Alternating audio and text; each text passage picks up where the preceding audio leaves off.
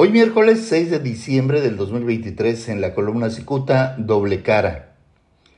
Intoxicado por su espurio poder político y enloquecido por cumplir sus perversas ambiciones, el actual secretario del Trabajo en Baja California, Alejandro Arregui Ibarra, hace todo por conseguir la candidatura de Morena o la presidencia municipal de Ensenada. Por lo pronto ya se registró, aunque la lista está escondida. Y aunque Arregui Ibarra intenta conseguir la candidatura por el partido del presidente Andrés Manuel López Obrador, también maniobra para tenerla por el partido Fuerza por México e incluso por la alianza denominada Frente Amplio integrado por el PAN, el PRI y el PRD. Y es que las ambiciones de Arregui parecen no tener límite.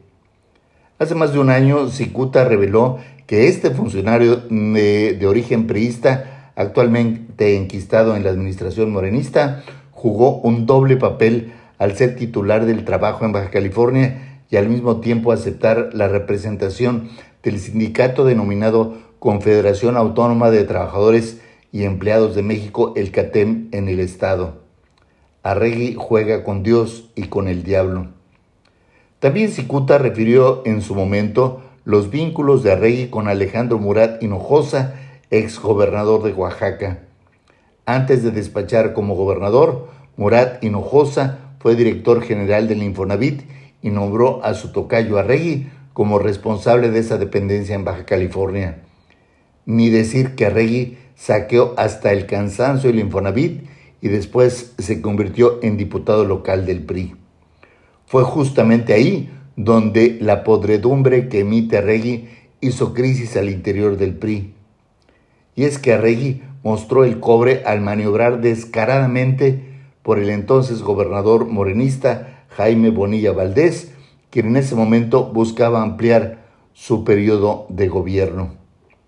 Esperanzado en que Bonilla lo impulsara para ser nombrado administrador de la aduana marítima de Ensenada, Alejandro Arregui filtró que él mismo había sobornado a sus compañeros diputados para que Bonilla se saliera con la suya.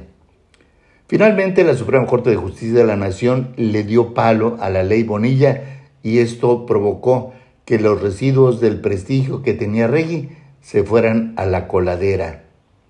Sin embargo, su acostumbrado servilismo le sirvió para que lo nombraran secretario del Trabajo.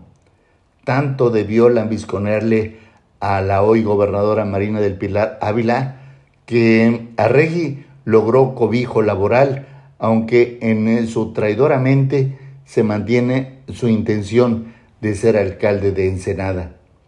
Por eso Arregui mantiene su doble juego, pues por una parte le lame las suelas a la gobernadora Ávila y por otro lado le recorta la barba al dueño del CATEM y Partido Fuerza por México, Pedro Aces Barba. Muchas gracias, les saluda Jaime Flores.